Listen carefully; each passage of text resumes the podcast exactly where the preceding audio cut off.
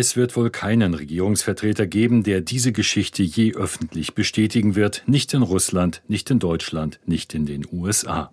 Alexei Nawalny sollte gegen den Tiergartenmörder ausgetauscht werden, so sagte es Maria Pevcich in einem heute veröffentlichten, ausführlichen YouTube-Video.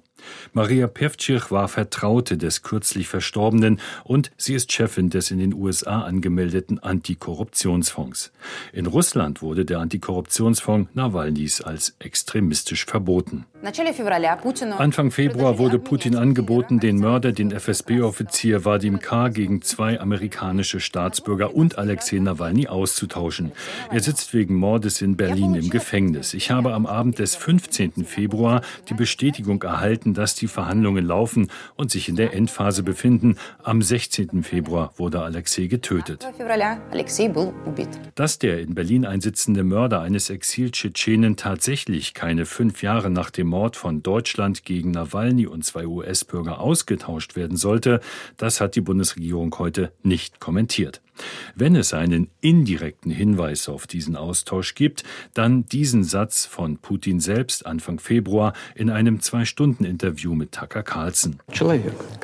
Der Mann hat aus patriotischen Erwägungen in einer europäischen Hauptstadt einen Banditen liquidiert. Wir sind für Verhandlungen weiter offen. Außerdem, die laufen gerade. Und wie erklärt sich dann der plötzliche Tod Nawalnys? Hier wird es noch spekulativer. Die Nawalny-Vertraute Pevcich sagt, Putin habe persönlich die Tötung angeordnet, weil er Nawalny keineswegs freigeben wollte.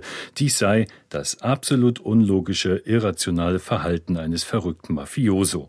Beweisen lässt sich diese Version natürlich nicht. Offiziell ist von einem natürlichen Tod die Rede.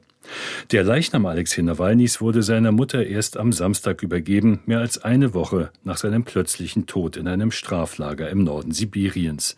Zuvor hatte die Mutter über zähe Verhandlungen mit den Ermittlungsbehörden berichtet. Hauptsächlich ging es um die Frage, wo und wann Nawalny beerdigt wird. Bereits kursierende konkrete Beerdigungstermine in dieser Woche hat Nawalny-Sprecherin Kira Jamisch heute auf ihren Social-Media-Kanälen dementiert. Sie werde glaubwürdige Informationen dazu veröffentlichen.